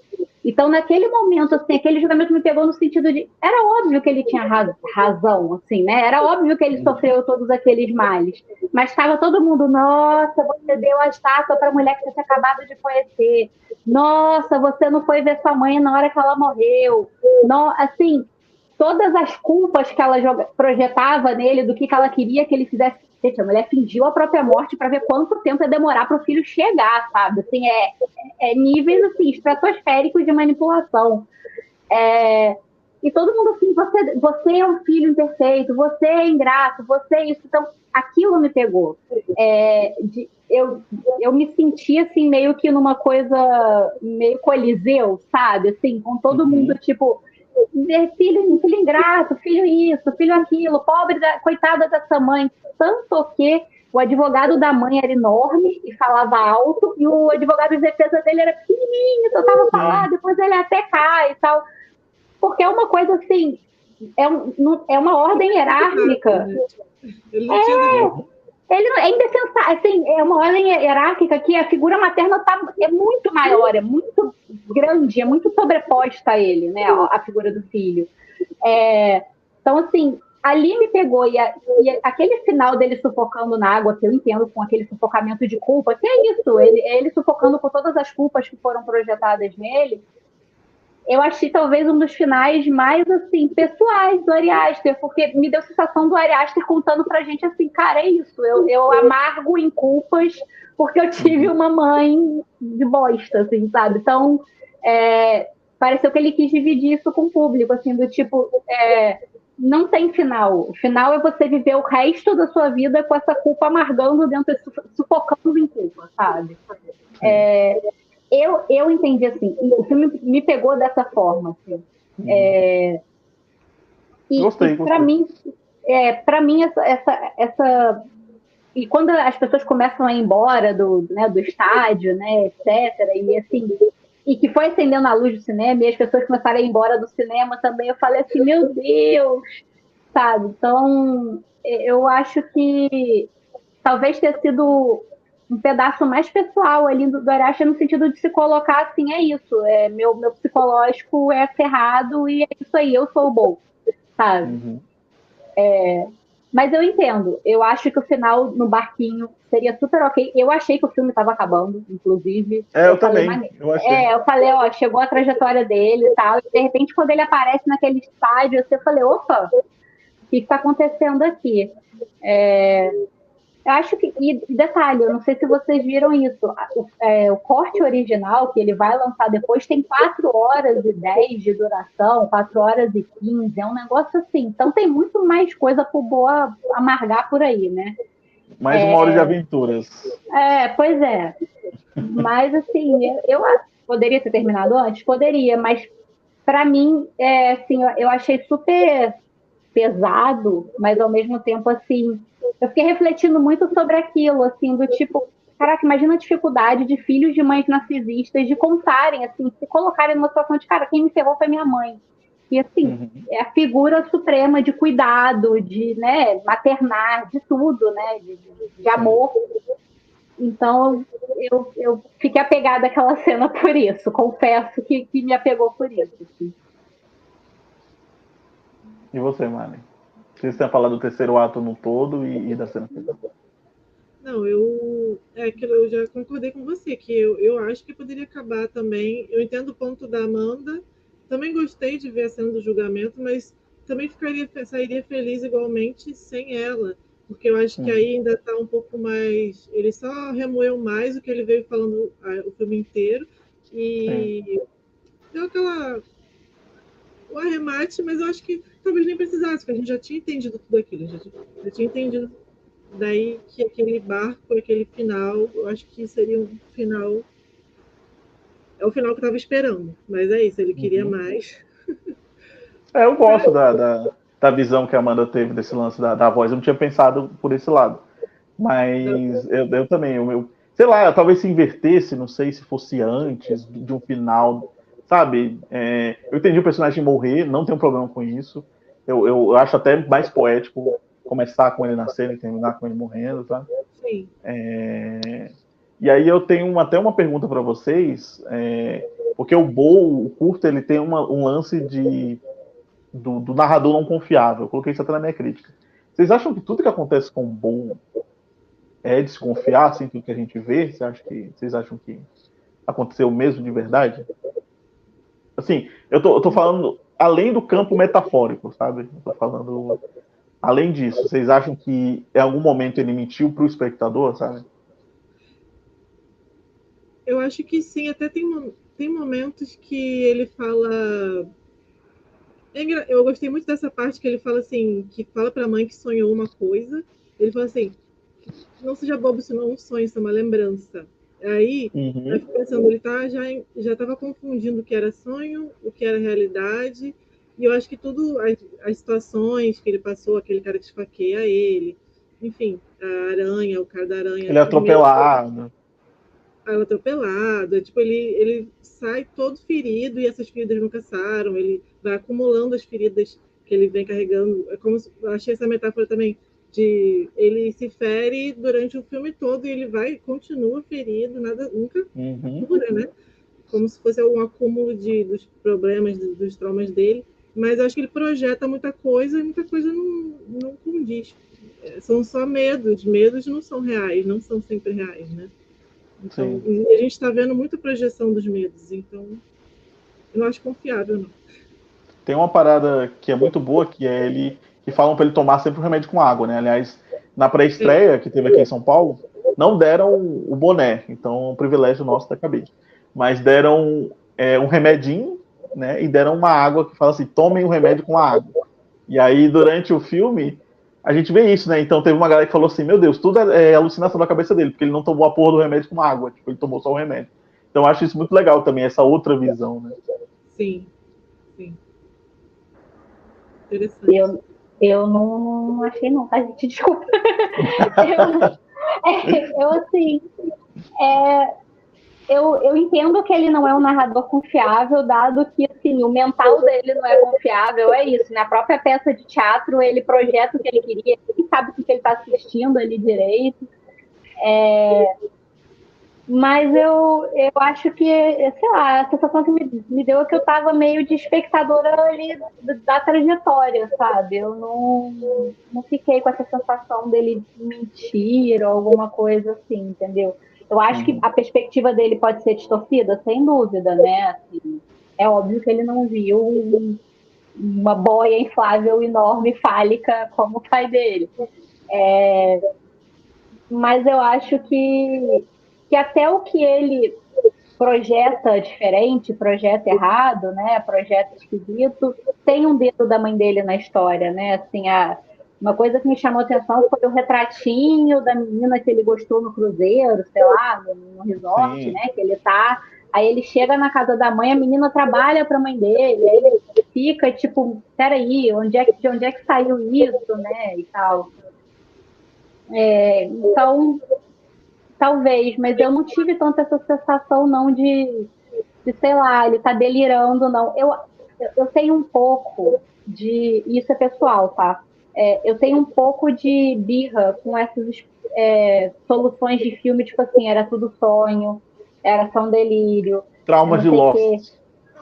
É isso. É, então fala, era tudo um sonho, então ninguém morreu. É, é, ah, já tava todo mundo morto, era, sei lá. Assim, Cara, não, sabe? Então, ah, se era tudo um delírio, então é aquela coisa que você falou, se tudo é ápice, nada é ápice, tudo delírio, nada é delírio, entendeu? Sei lá, uhum. eu pessoalmente não gosto, assim, eu prefiro acreditar que tem uma solução lógico é difícil de falar, mas assim, mais linear para a história que está sendo contada, talvez. Sim, sim, é, sim, Eu acho que empobrece tanto o roteiro, né? Quando a gente fala assim, imagina, sei lá, não, na verdade o Bom nunca saiu de casa, ele só tomou remédio de água, ficou doidão lá no, na, cama dele, imaginando aquela porra toda. Sim. Poxa, né? Então, não sei, não acho que, lá, vá por esse caminho. Acho que a direção deixa essa opção aí também. Ela, ele deixa solto. É. é, eu gosto dessa pluralidade que tem, sabe? Tipo, é, to, todo, acho que todos os que a gente falou aqui, tipo, esse lance da, do remédio, o lance ter acontecido de verdade, é, a interpretação que a Mari teve sobre o pênis gigante, a interpretação que a Amanda teve sobre o final, acho que, acho que tudo isso enriquece só a obra, sabe? Eu acho que a gente debater isso não tem nada de pedantismo, eu acho que não tem nada de, de, de, de se achar mais inteligente que o outro, porque eu vi umas opiniões assim recentemente sobre o filme, sabe? Ah, você não entendeu. É, a galera fala, nossa, quem gostou de Boltemeiros fala que ele entendeu não gostou. Não, não é isso. Eu acho que isso enriquece, sabe? Enriquece muito o filme. Vai além dessa primeira camada de assistir o filme e sair da sala e é isso, sabe? A gente está aqui justamente discutindo o filme e todas as qualidades e, e os defeitos que ele tem. Eu acho que todo mundo, quando vai assistir um filme, né? Acho não, tenho certeza. Você tem uma, uma memória, você traz uma carga com você, você traz uma bagagem com você. E isso vai influenciar na, na percepção que você vai ter ou não do filme, assim. É, para mim, pegou muito essa questão da mãe narcisista. É, talvez uma né, talvez uma pessoa que não tenha tanto apego, não estude esse assunto, ou pouco se importe, sei lá, enfim, não, não tenha tanta familiaridade, é, vai pegar mais a coisa da, da jornada do Bo. Então, assim, eu acho que cada um absorve o que é passível para si absorver, sabe? Não, não, não, eu não gosto dessa coisa assim, quer me deixar puta assim, é, final explicado. Cara, cada um entende, sabe? Assim, eu entendo que tem algumas coisas que você precisa dar uma amarrada, beleza, mas é, cada um absorve o que puder absorver, sabe? É, é um pouco disso, assim. Não, não, eu também não gosto dessa crítica do ah, quem não gostou porque não entendeu. Não, às vezes não, não gostou porque não gostou mesmo. E, e aí, paciência, entendeu? É, Ninguém... é muita prepotência falar, né? Quem não é... gostou não entendeu. É complicado, né? É. Pois é. Então, peraí, então ninguém mais vai gostar de David Lynch na vida porque alguém, se alguém falar para mim assim, entendo legal, eu sei tudo que ele queria me dizer. Pô, mentira. E, e ele e pede para ele explicar, ele fala, não, desculpa, é. não vou explicar. É não, não tô, é isso aí, tá no mundo.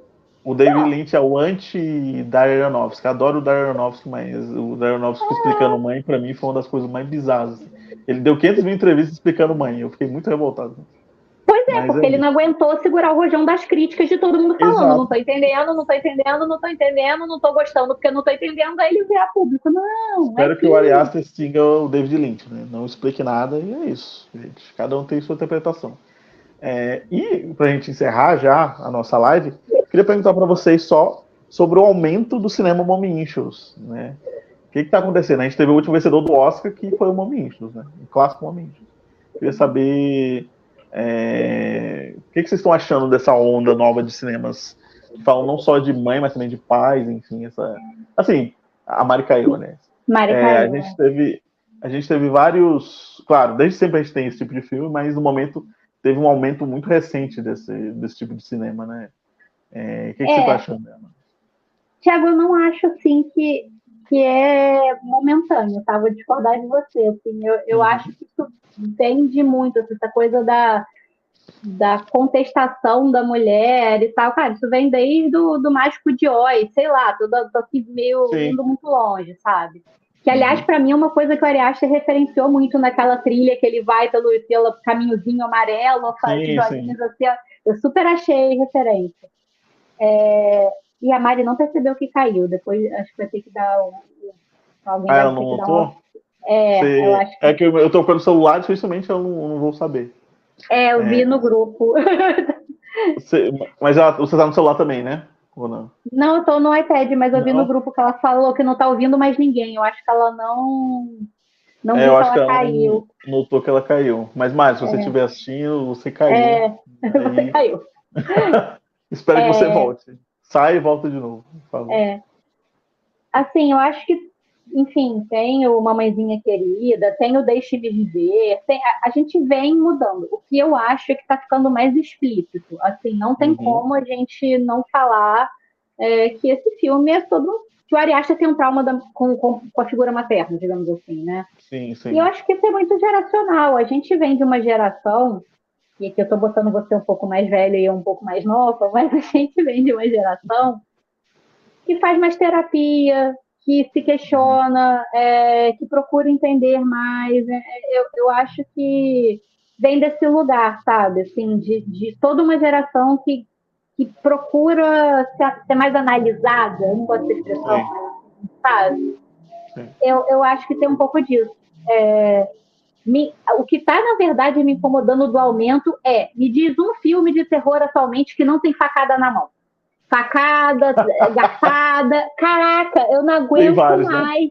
Tem várias, Todo, tudo que você vê tem alguma coisa na mão, não aguento mais.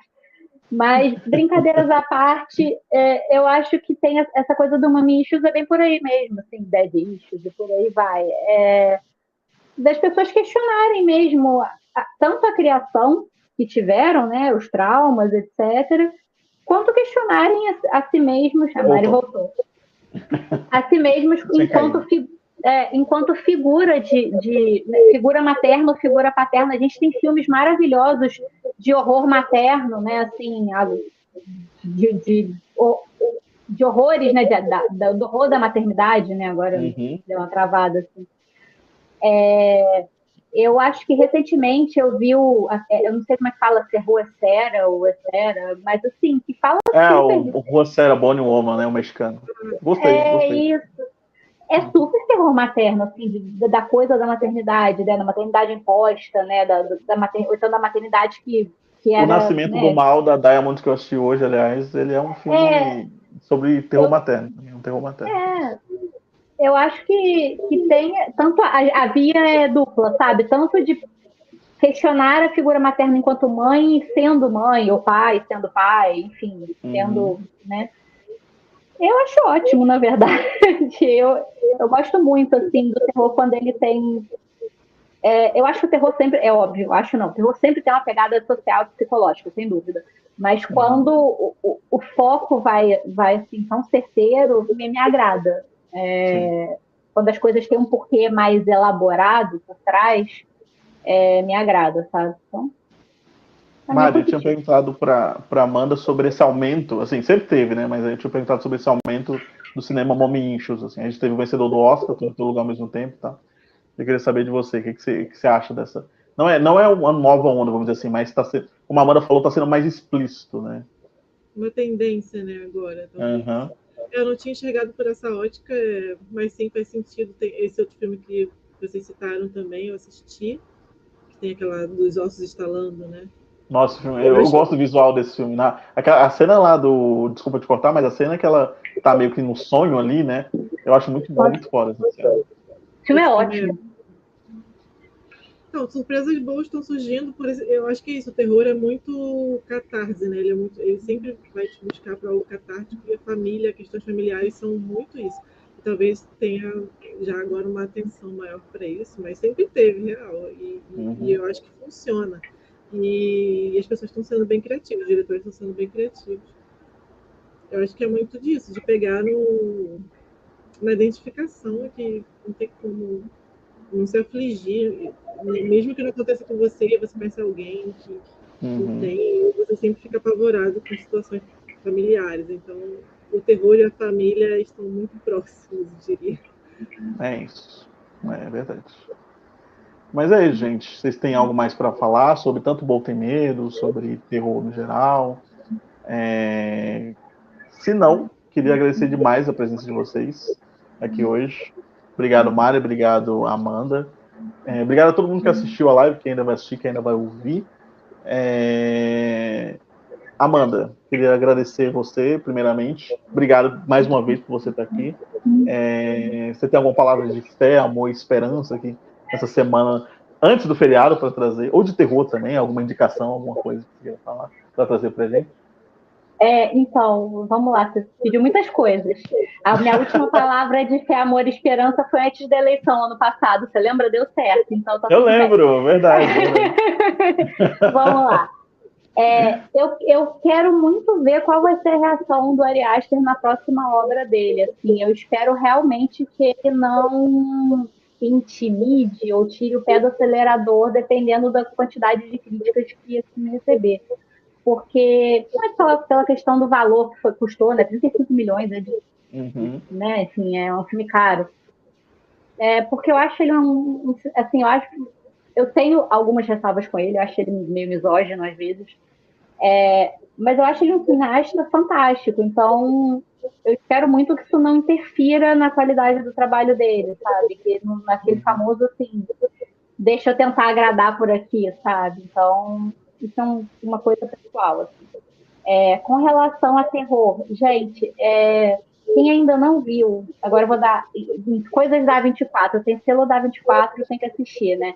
É, Vejam Bife, que é uma série da Netflix, é a coisa mais maravilhosa que eu vi nos últimos tempos, assim. E é da 24, tem terror materno, inclusive. É, então, eu acho que vale super a pena. Uma dica, eu tô dando essa dica para todo mundo que eu posso, porque eu, eu adorei a série, achei a série fantástica. E quero agradecer mais uma vez o espaço, a, de poder falar aqui de boa e de poder falar de cinema de terror sempre. É um prazer estar aqui sempre. Tiago, em breve espero estar aqui com novas, com mais endereços e, e novidades de trabalho. É, e é isso, gente. Para quem quiser me acompanhar, tem milhões de textos meus no críticos.com. Pode dar uma olhada lá. Em breve vai ter a crítica do Bol, tá? Eu juro que eu vou entregar. E é isso. Sigam com o Penotité também, que é maravilhoso. E obrigada pela oportunidade e o convite mais uma vez. Ah, eu que agradeço. O, o Bife eu assisti, o, acho que os dois primeiros episódios, mas aí eu não tive tempo de continuar, mas vou continuar, tá? É... E da 24 vai estrear o Talk to Me, né? O Fale Comigo, que também vem pela Diamond em agosto, que é um filme que está sendo extremamente elogiado também, então que é a dica futura para quem quiser. É... Mari, obrigado, primeira vez que você está aqui, obrigado pela sua presença. Estou vendo o pôster de After Sun ali atrás. É... Filmaço. É... Obrigado pela sua presença, espero que você volte mais vezes. E sua palavra de fé, esperança, amor, ou qualquer outra coisa que você queira falar, alguma indicação também, fica à vontade. Bom, primeiramente, muito obrigada pelo convite, adorei participar, primeira vez aqui na live, espero que participe demais, adorei. Obrigada, Thiago e Odisseia. É, quem quiser saber mais sobre o meu trabalho, eu sou arroba Mari Bertone nas redes, mas eu escrevo para o Coletivo Crítico, arroba Coletivo Crítico, no Instagram, no Twitter, tem muito texto legal lá é, muita cobertura legal. Eu, enfim, estou curiosa agora sobre terror. É, eu recomendo a todos que vejam Botem Medo, mesmo que você ache que você não vai gostar. Eu acho que é um filme que vai gerar reflexões interessantes, mesmo se você não gostar. Então, eu recomendo que vejam, que deem essa força para Ariasta também nesse investimento de milhões. E já que a Amanda recomendou uma série, que uma série que eu comecei a ver também da Amazon Prime, do Donald Glover, que é do Atlanta, ele lançou uma série chamada Enxame. Maravilhosa. É bem bacana. Tem live, inclusive, aqui, tá, gente? A gente falou sobre, tem live aqui no, no canal. Maravilhosa, já vi também, maravilhosa. Estou ainda da, na metade, mas estou adorando, recomendo. E no cinema ainda está passando o filme do Nicolas Cage, que eu não sei se vocês assistiram. aquele Ainda lugar. não, não fui a cabine. É o Rainfield, né? É. Sim, eu, eu achei ok. Eu achei. Um, ah, vou escrever minha crítica amanhã, aliás. Achei. É aquele filme que eu saí, eu gostei, mas aí com o tempo você vai. Tá. É, é isso, é diversão barata, vamos dizer assim. Com todo o respeito, a diversão barata, que eu gosto muito. né? Mas eu acho que ele tem muitos momentos assim que, enfim. Depois eu, eu falo mais. É, eu- é porque eu não peguei a cabine, mas eu tô curiosa para ver por motivos que eu sou fã do Nicolas Cage mesmo. Ah, ele tá ótimo. Incrível. Ele, tá excelente. Ele tá... Aliás, a gente ia fazer live sobre Rampage, eu acho. Mas eu acho, sinceramente, assim, que não rende um papo que nem esse que a gente tá tendo aqui de uma hora e meia, sabe? Como sobre teorias e tal. É um filme mais é, ali na diversão mesmo. O Nicolas Cage tá ótimo no Rampage. Nossa, tá maravilhoso. Ele sempre é maravilhoso, né? Pelo amor de Deus. Mas, gente, obrigado demais é, pela presença de vocês. Obrigado a todo mundo que assistiu. Mais uma vez, deixa seu like aqui, por gentileza. Assina o canal e ativa o lembrete. Voltamos na terça-feira, aproveitando que a Mari falou de série da Ama- Amazon Prime Video. Terça-feira voltamos com uma live sobre Dead Ringers, é, a série Maravilha. da Rachel West, incrível, é, que a gente. Eu tô no episódio também. 3. Nossa, incrível, maravilhosa. Eu terminei essa semana também, achei maravilhoso. Vou, aliás, assistir o filme do Cronenberg, eu nunca, eu nunca vi, então vou ver. Gente, É baseado eu também não vi. Preciso assistir, vou assistir o filme do Cronenberg. Felizmente não tá em nenhum stream o filme do Cronenberg, mas a série está disponível na Amazon Prime Video. Então assiste a série, aproveita o final de semana, o feriado. Na terça-feira estaremos aqui para falar sobre. Gente, um grande beijo, se cuidem. Tchau e até a próxima.